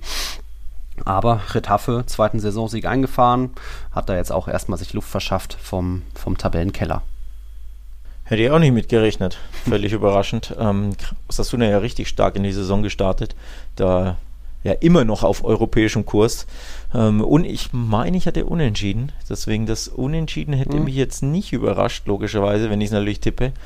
Aber ja, das sind ja eben diese Spiele, die ja oft auf das Messerschneide sind und dann das eine Tor oder der eine Platzverweis oder der eine schmeichelhafte Elfmeter, die dann eben, mhm. oder der eine Torwartfehler wie bei Valladolid gegen Cardis, die halt dann den Unterschied ausmachen.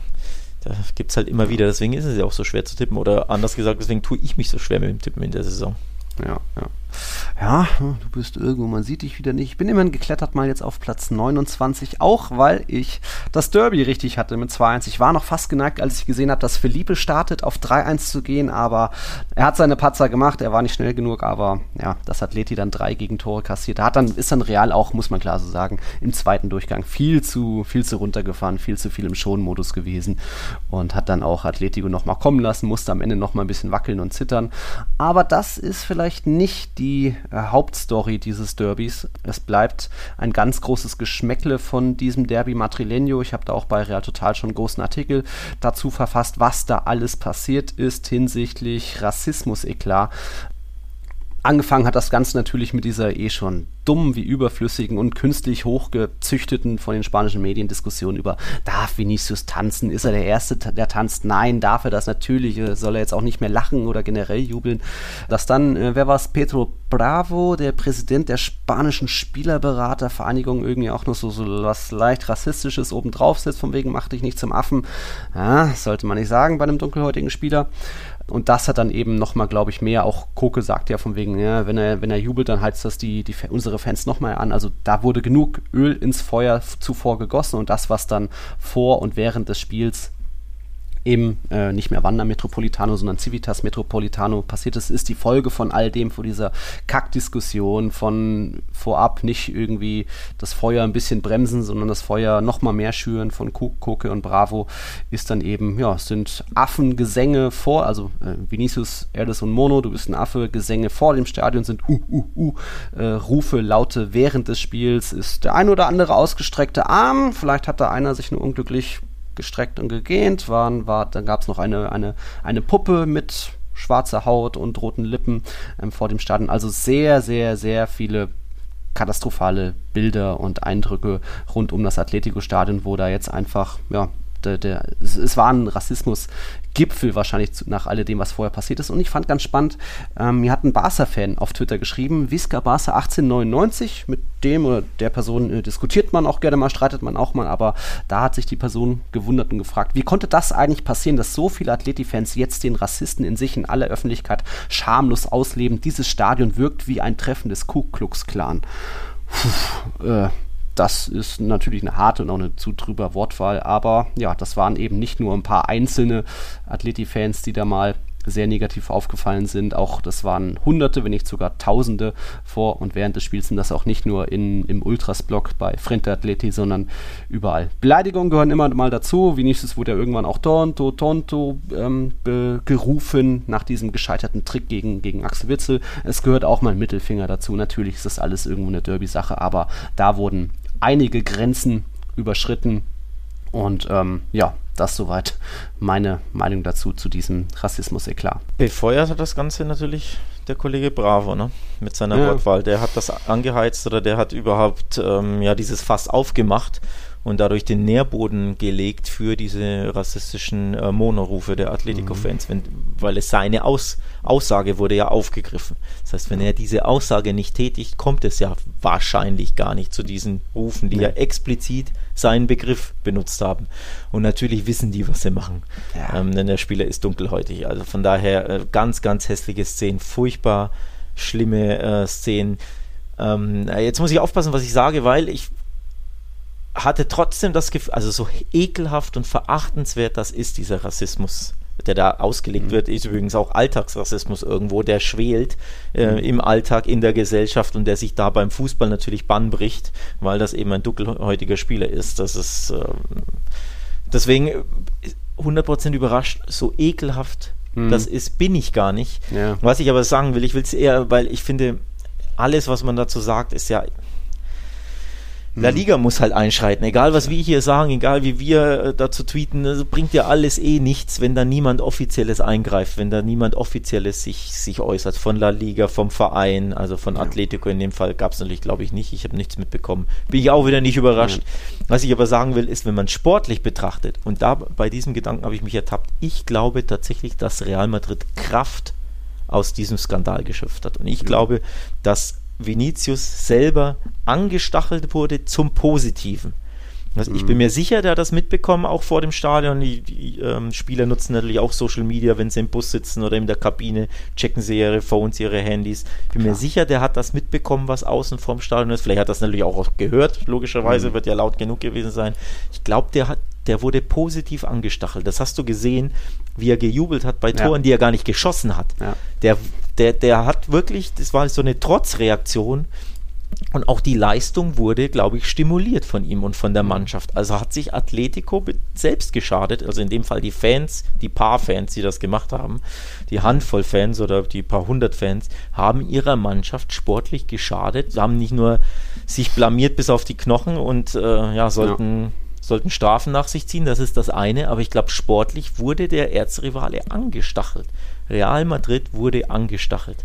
Vinicius wurde angestachelt und das hat man gesehen, ähm, dass sie das irgendwo auch ja, als Antrieb genommen haben, es den, dem Stadion zu zeigen quasi. Das, ja. war, das war auf jeden Fall mein Gefühl, zumindest in der ersten Halbzeit, weil klar, zweite Halbzeit, dann hast du geführt, da hat dann Real Madrid viele Angelotti-Dinge mhm. gemacht, ne, sehr mhm. tief stehen etc. Aber im ersten, in der ersten Halbzeit, wo Atletico fand ich gut im Spiel war, mhm hast du trotzdem gemerkt, wie Vinicius brennt, weil er es diesen Rassisten zeigen mhm. will. Das hast du bei seinem Torjubel gesehen, wie er extra nochmal getanzt hat, obwohl ja. es nicht mal sein Tor war, wie er, wie er so gesprungen ist. Ich glaube beim 2-0 so, hin, ja. so hingehoppelt, so hingesprungen, so, äh, also wirklich extra positiv gut drauf sein, damit die da draußen, diese Rassisten, sich ärgern, damit ja. die genervt sind. Du willst es ihnen extra zeigen. Diese paar Prozentpunkte haben die rassistischen Atletico-Fans mit ihren rassistischen Rufen herausgekitzelt aus den Spielern vor Real Madrid. Ja, auf jeden Fall. Das äh, würde ich auch so unterschreiben. Ich hatte auch das Gefühl, dass äh, erstmal, Real Madrid hat auch den Kampf ganz gut angenommen, war genauso giftig in Zweikämpfen, hat auch immer mal noch Coco Jolente einen mitgegeben oder so, äh, von hinten so nicht nachtreten, aber einfach äh, immer noch nachgestochert. Auch ein Toni Kroos war da in sehr viele Zweikämpfe verwickelt. Also auch da hat man Feuer mit Feuer bekämpft, hat Atletico mit seinen eigenen Mitteln irgendwo geschlagen. Und ich hatte auch eben, wie du schon sagst, so das Gefühl, dass Vinicius und Rodrigo das wirklich auch genossen haben, dass sie dann auch regelmäßig gefault wurden. Immer wieder aufstehen, nicht groß meckern, weil sie wissen, äh, bringt dann eh nichts, sondern einfach weitermachen. Und äh, wenn, wenn, wenn Coco Koke dich schon oder Reinildo dich schon so äh, niederstreckt, dann weißt du, die haben keine anderen Mittel. Das haben sie irgendwie gefühlt genossen und dann eben waren sie auch, haben sie eine richtig starke erste Halbzeit hingez hingezaubert. Und ich hatte das Gefühl, da kommt noch ein drittes Gegentor vielleicht, aber ja, Ancelotti macht Ancelotti-Sachen und geht ein bisschen auf die Bremse. Um so ein bisschen vorauszuschauen, was, weil das dass ab und zu mal so ein Rassismusskandal oder eigentlich regelmäßig unter den Teppich gekehrt wird. Wir haben ja auch Nico Williams letzte Saison wurde da mal angefeindet. Ähm, Carlos Acapo von Catis wurde in Granada mal angefeindet. Da hat immerhin Granada dann den jeweiligen Fan gefunden und dann auch Stadionverbot und so weiter ausgesprochen. Aber von La Liga gibt es da selten was. Auch gestern bei der Übertragung La Liga TV war da nichts von zu hören. Jetzt immerhin gibt es den ersten Bericht von Isaac Photo. Das ist ein Kope, also Moderator vom Radiosender der Kope, der behauptet, dass wohl La Liga diese rassistischen Schreie vor dem Spiel schon bei irgendeiner Kommission einreichen wird. Äh, weiß nicht, ist bisher nur ein Bericht. Ich habe jetzt noch keine offizielle Meldung von La Liga gesehen. Das wäre natürlich wünschenswert, dass auch Atletico selbst zumindest mal sagt, hey Leute, Beleidigung, Derby-Stimmung gehört alles dazu, aber da wurden einige Grenzen überschritten. Ich glaube auch noch so äh, Vinicius Muerte, also ähm, Stirb-Rufe gab es noch ah, das ist schon zu weit und dann alles weitere, was da die rassistische Kackscheiße ist, natürlich nochmal viel drüber. Also darf man gespannt sein, ob es vielleicht diesmal doch ein Nachspiel haben haben wird. Ähm, es muss ein Nachspiel haben. Es sollte und ein muss. Du hast ähm, den Real Total Artikel ähm, ja geteilt, ähm, die Schande von vom Metropolitano, mhm. Ähm, wo du ja ganz klar zumindest diese beiden Fans siehst, der eine, der den Hitlergruß zeigt, ganz mhm. ehrlich, das ist der Hitlergruß, das ist nichts anderes. Das muss man einfach ja. ansprechen, wie es ist.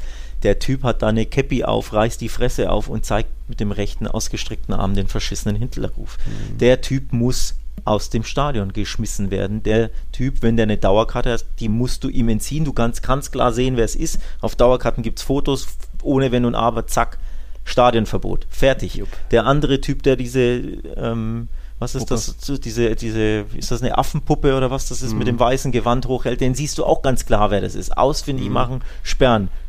Stadionverbot, fertig. Und noch mehr. Ich ja. weiß ja nicht, wie die Gesetzeslage ist bei, ne? Mhm. Äh, ja, dem Hitlergruß ja. zum Beispiel, aber Alter, mit jeder möglichen Sache belegen, die ist, die, ich, ja, einfach möglich ist. Den Typen, diese Typen musst du aus dem Stadion schmeißen. Den mhm. musst du Stadionverbot geben und noch mehr für mich. Da gibt es nicht, also im Zeitalter von Social Media, von Videos, alles äh, kann man wunderschön nachempfinden, wer was macht. Du siehst die Gesichter ganz klar.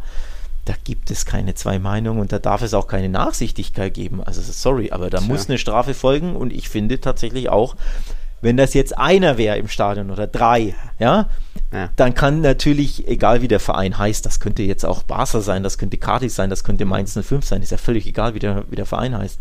Da kann ein Verein wenig dafür, aber das waren ja wirklich Hunderte, die sich da beteiligt haben.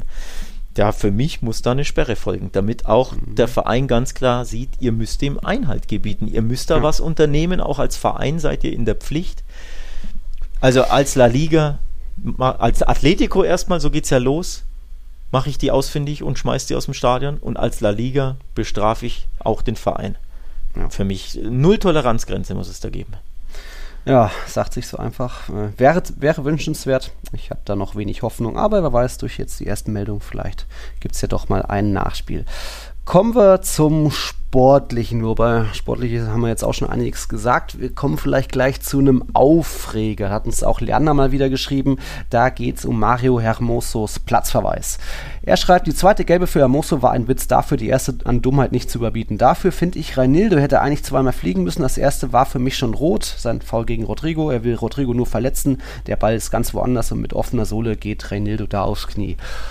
Ja, äh, Reinildo, glaube ich, war mit Gelb da ganz gut bedient, weil es für mich auch eine Aktion eher gegen den Gegenspieler war und später hat er dann noch dieses andere Foul, wo es nicht die zweite Gelbe gab. Ja, da hätte man drüber reden können, dafür dann aber eben die zweite Gelbe bei Hermoso. Ja, so, so einen leichten Schubser im Strafraum bei einem Standard gibt es hundertfach in jedem Spiel, gar keine Frage. Aber er war halt vorher ähm, schon so blöd in Anführungszeichen, sich vorher schon diese, diese Gelbe zu holen, äh, eine Minute vorher da.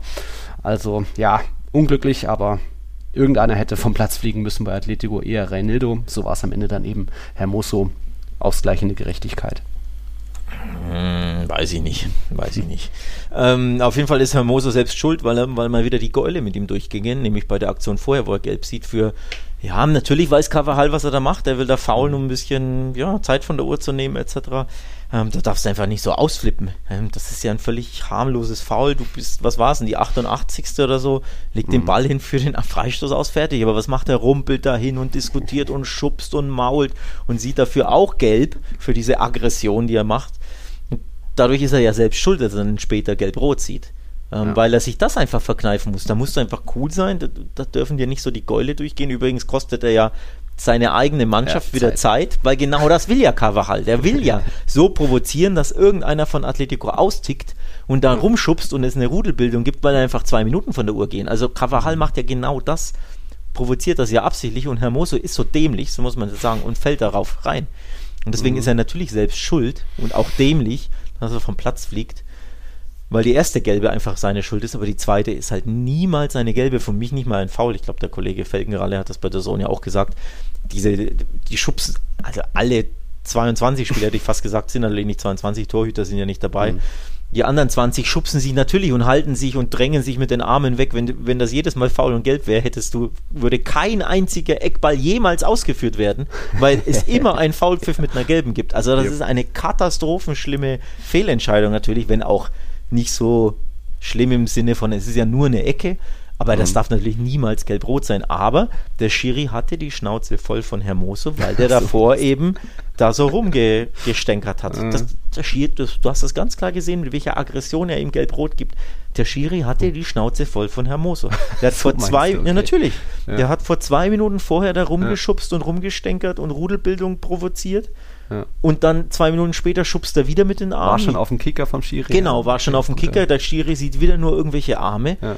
Hat das natürlich falsch interpretiert, aber mhm. Herr Mose ist da leider selbst schuld. So. Mhm. Am Ergebnis hat es natürlich trotzdem nicht viel geändert. Ja. Ähm, Nochmal, sportlich gesehen, um ein bisschen auch sportlich da über die Sache zu reden. Ich fand Atletico gut im Spiel in der ersten Halbzeit. Ja. Sie hatten trotzdem viel ähm, ja, Enthusiasmus, viel Euphorie mit im Spiel. Sie waren gut drin, sie hatten ein paar gute Abschlüsse. Ähm, Courtois hat ja beim Stand von 0 zu 0 den ein oder anderen guten gehalten. Ich glaube, so ein Griesmann-Schuss war dabei aus der 16er Kante. Von Carrasco, das ähm, Carrasco-Chance war dabei. Aber sie haben mal wieder aus dem Nichts hinten, weil sie zu wackelig waren oder hinten Mhm. nicht mehr sattelfest sind, seit mittlerweile drei Jahren. Das ist seit drei Jahren für mich das gleiche Thema. Du brauchst bessere Abwehrspieler. Die Hormosos dieser Welt sind für mich nicht gut genug oder mittlerweile auch die, die anderen Verteidiger, die da so sind.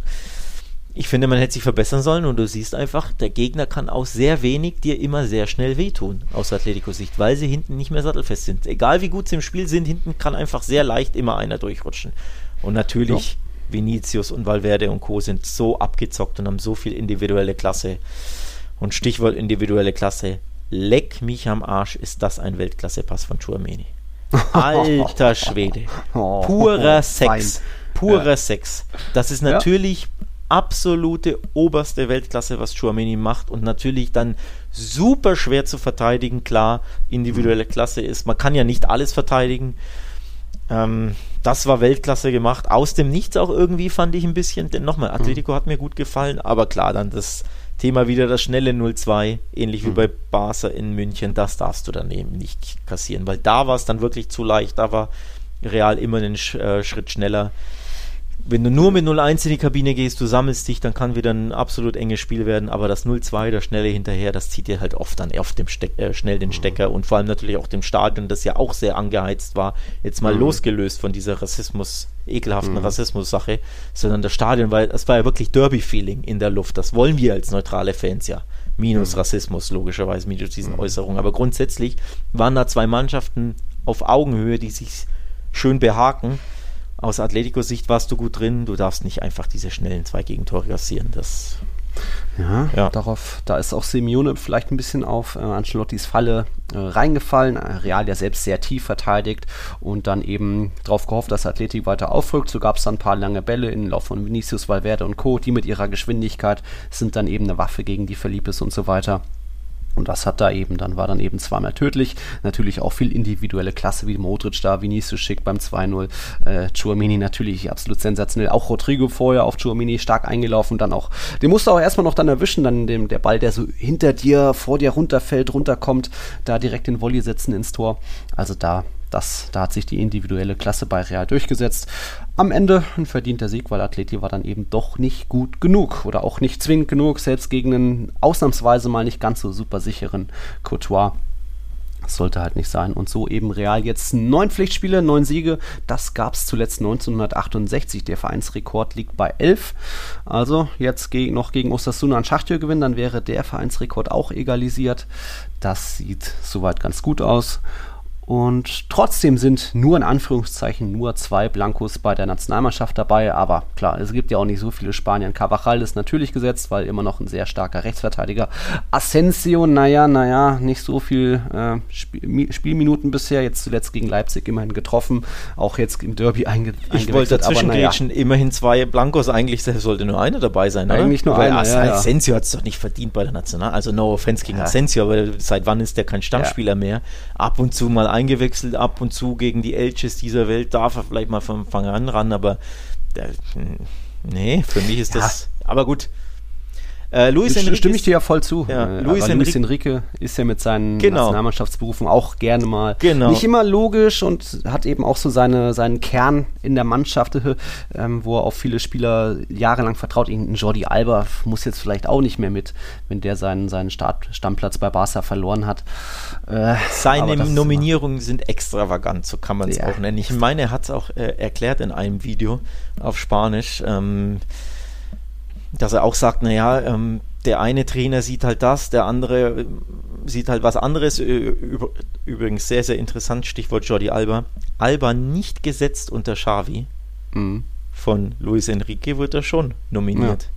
Ja, ähm, ja kann man meine so ich. oder so sehen, aber er hat gesagt, zum Beispiel als Trainer willst du äh, Kontinuität Mhm. haben, du, ähm, wenn du, wenn du Spielern etwas mitgibst ähm, oder taktische Anweisungen oder generell, was sie auf dem Platz äh, oder im Training umsetzen sollen und die machen das gut, ähm, ist das ja das, was du dir wünschst als Trainer. Optimalerweise würdest du dir wünschen, dass sie dann natürlich auch bei der bei der eigenen Mannschaft, also im, im Vereinsteam spielen, aber du als Vereinstrainer, wenn sie deine Wünsche, deine taktischen Dinge umsetzen, wenn sie Leistung bringen für dich selbst im Rahmen der Nationalmannschaft, ähm, ist das natürlich was Positives und dann willst du denjenigen wieder einladen. Also sprich, Jordi Alba hat bei der Nationalmannschaft, wann er, wenn er eingeladen war, immer sehr viel Gutes gemacht, genau das gemacht, was er, was sich Luis Enrique wünscht, ohne dass er jetzt Albas Namen gesagt hat, aber ne, nur als Beispiel. Mhm.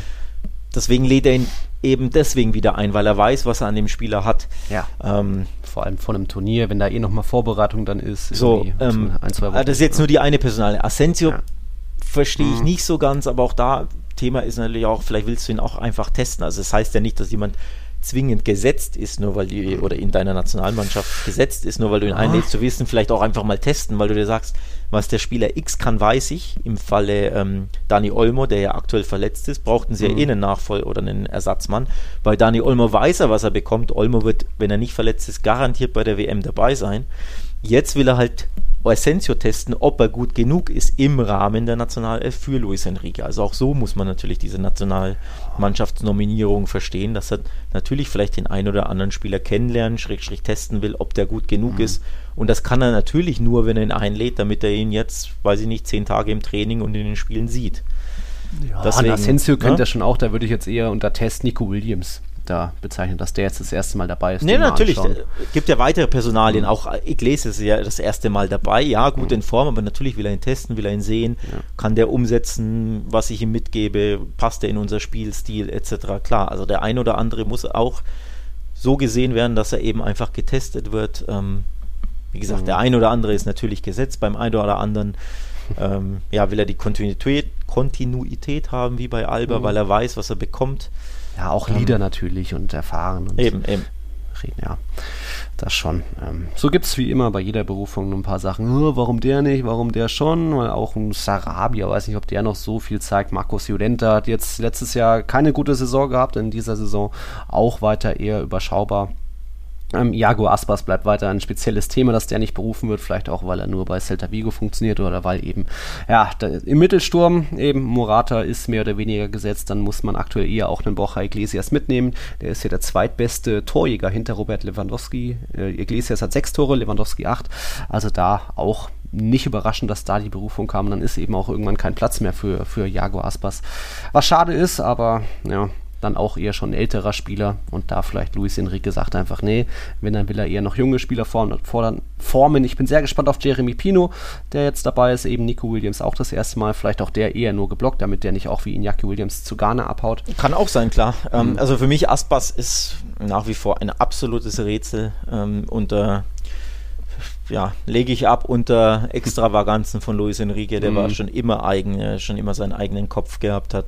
Wirklich erklären will er seine Nominierung auch nie, weil er mit der Presse auch grundsätzlich nicht so gerne spricht, mhm. wenn das natürlich sein Job ist, aber du merkst auch immer, der will denen das gar nicht erklären. Äh, grundsätzlich, deswegen gibt es auch keine Äußerungen dazu, würde mich enorm interessieren, warum er Aspas, ja. egal was Aspas macht, egal wie viele Tore und Assists er hat, er wird einfach nicht eingeladen. Ich finde das auch ein Fehler, mhm. muss ich ehrlich zugeben. Das mhm. heißt ja nicht, dass er Stamm sein muss, aber so einen abgezockten, ja, top-spanischen Spieler, der in seit Jahren, wirklich ja nicht nur in der Saison oder in der letzten Rückrunde, der ist seit Jahren absolute Klasse in La Liga. Der, der mhm. Talisman, der ähm, ja, Erfolgsgarant von Celta und bekommt ja nie eine Chance, überhaupt eingeladen zu sein. Also er muss ja nur einfach mal 20 Minuten gegen die Gibraltars dieser Welt, das einfach mal spielt, dass er ein bisschen was zeigen kann, er kriegt ja nicht mal diese Chance. Ähm, De Thomas, das Enfant Terrible, hat zum Beispiel reichlich Chancen in den letzten eineinhalb Jahren bekommen, wurde eingeladen. Ja. Hat er mich eher überrascht. Mhm. So. Ähm, die andere Personalie, die mich überrascht hat, ist Ansu Fati. Den hat er, als er verletzt war, als er nicht fit war, im Sommer bei den vier Nations League Spielen nominiert, hat mhm. ihn keine Minute eingesetzt, Luis Enrique, wo klar war, dass Anzu nicht fit ist, nicht wirklich spielen kann aufgrund seines Fitnesslevels. Da wurde er eingeladen und mhm. jetzt, wo er fit ist, wo er ja keinen Stammplatz hat, aber immerhin mhm. fit ist, weil er regelmäßig eine halbe Stunde spielt, jetzt lässt er Ansu Fati zu Hause. Mhm. Kann man sie auch nicht wirklich logisch erklären. Ähm, mhm. Wieder. Hat er auch schon seine vier Scorer in der Liga, also ist jetzt nicht, dass er nicht stattfindet. Wie gesagt, er ist okay. kein Stamm. Es ist, ich kann es irgendwo ein hm. bisschen verstehen, weil wenn du aktuell keinen Stammplatz hast und keine regelmäßige Einsatzzeit über 90 Minuten, kann man schon argumentieren, ja, dann bist du halt mal nicht dabei. Aber im Sommer, als Anzu wirklich aus der Verletzung kam und offensichtlich noch Trainingsrückstand hatte und nicht fit war, nicht mal bei 50 Prozent war der da, wurde er für die Nations League nominiert und keine Sekunde eingesetzt bei vier Spielen. Wo du denkst, naja, dann, dann lass ihn halt wenigstens 15 Minuten Ja. gegen die Schweiz spielen, wenn es 2-0 steht. Nee, nicht mal da. Er wurde nicht mal eingewechselt. Warum nimmst du ihn denn dann mit? Da hat er gesagt, ja, ich will ihn testen, ich will sehen, wie fit er ist. Ja, und jetzt willst du ihn Ja. aber nicht testen, jetzt wo er fit ist. Also es macht nicht immer Sinn, was Luis Enrique da nominiert. Okay. Schweiz ist jetzt äh, der Gegner in der Nations League. Am Samstag und dann am Dienstag geht es noch nach Portugal. Dann, also war, ist jetzt mal wieder nur eine Länderspielpause mit nur zwei Länderspielen. Dann geht es eben am ja, übernächsten Wochenende, Ende September, Anfang Oktober weiter in La Liga. Wir haben dann Partidazo zwischen Sevilla und Atletico. Aha. Barca ist auf der Insel, auf Mallorca. Da müsstest du eigentlich hinfahren.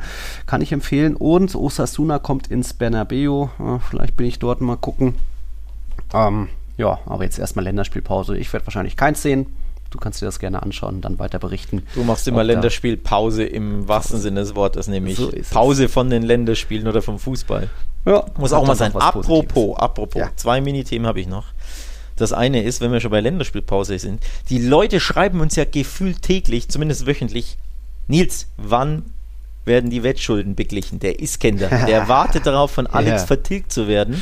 Wann ist es denn soweit oder ist es Ja, nie wir soweit? Drückst wir du haben einen dich? Termin, wir haben einen Termin. Aha. 26. September ist Iskender-Tag. Da darf Alex endlich seinen ersten kriegen. Dann gehen wir ins Tschechme. Ich glaube erst, wenn, ich, wenn das Ding warm Ja. dampfend vor mir steht, erst dann glaube ich es. Ja? Ja, schauen wir mal, da heute in der Woche. Ja, ähm, gut, das ist das eine Thema, das war ein persönliches Thema. Ein anderes Thema ist ein offizielles Tiki-Taka-Thema, denn äh, aufmerksame Hörer der letzten Folge haben natürlich mitbekommen, ich habe einen Aufruf gestartet, nämlich unsere Tiki-Taka-Aufkleber, die all die Patrons bekommen haben oder bekommen werden. Klebt die bitte schön an prominenten Stellen, optimalerweise natürlich äh, mit dem Stadion im Hintergrund, wenn ihr den Stadionbesuch macht. Darüber würden wir uns sehr freuen. Ähm, ich fand das sehr, sehr cool.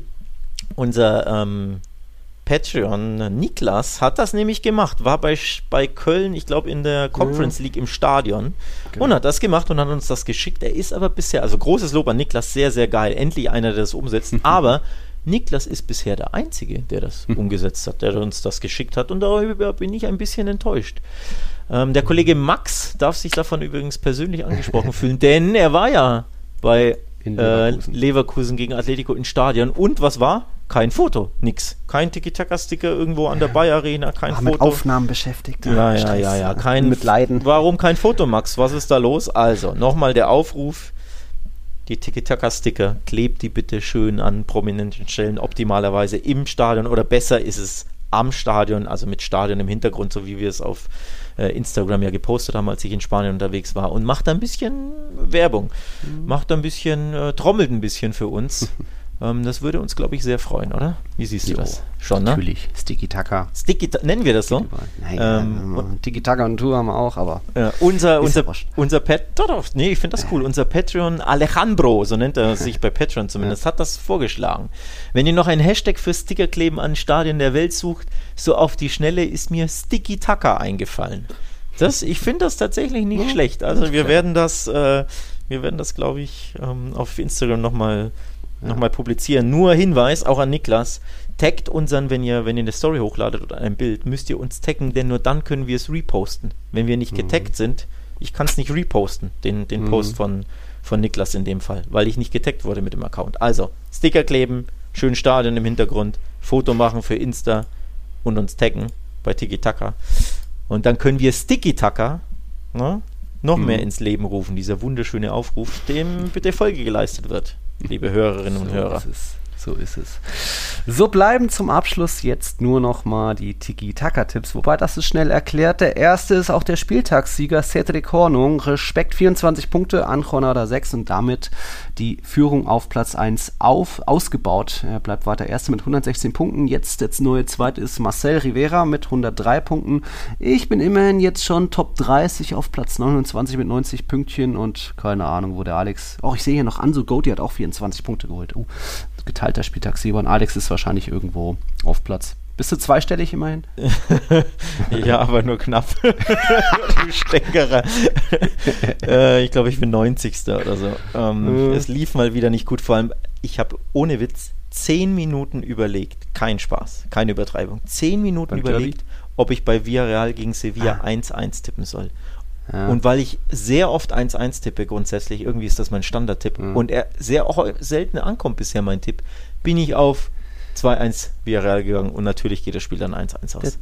Es, es läuft nicht bei mir, es läuft einfach nicht. Ich Ja, hatte du natürlich auch machst- 1-1 im Derby, aber ja, da machst die gleichen Fehler wie ich letztes Jahr. ja, aber das tippe ich aus Überzeugung oft. Äh, Das Derby tippe ich gefühlt immer 1-1 und nie endet so. Ähm, ja, Barca hätte auch ein bisschen mehr Gas geben können. Früh steht es 3-0. Ich denke mir, ich habe ja 5-1 Mhm. getippt. Naja, aber macht halt zumindest das vierte und dann ist die Tendenz richtig. Nein, es bleibt Ja. beim 3-0. Hatten sie keinen Bock mehr. Ja, unglücklich. Osasuna hätte ich gedacht, immerhin mutig 1-1 getippt oder mutig in Anführungszeichen, aber hatten ja viele auf Osasuna und dann gewinnt Retafe. Also ist, auch bei Valencia Celta hatte ich ewig überlegt, ob ich unentschieden tippe oder dann knapp auf Valencia Ah. und dann gewinnen die natürlich wieder. Es läuft nicht bei mir, Nils. Es ist, ich bin, ich bin, weiß ich nicht. Tja, Das bist El noch nicht da in der Saison. ja, das, das, das Elche oder das Sevilla, das Sevilla der Tiki-Taka-Tipps bin ich irgendwie. Es, es läuft nicht. Ich krebs da unten rum und komme nicht raus aus dem Keller. Oh, oh, Animo, Animo. Naja, dann nach der Länderspielpause kann es ja nur noch besser werden. Okay, Leute, wir hören uns dann nach der Länderspielpause wieder. Ich wünsche euch eine gute Zeit. Und ja, hasta la próxima bei Tiki Taka. Danke fürs dabei sein. Hasta la próxima. Servus.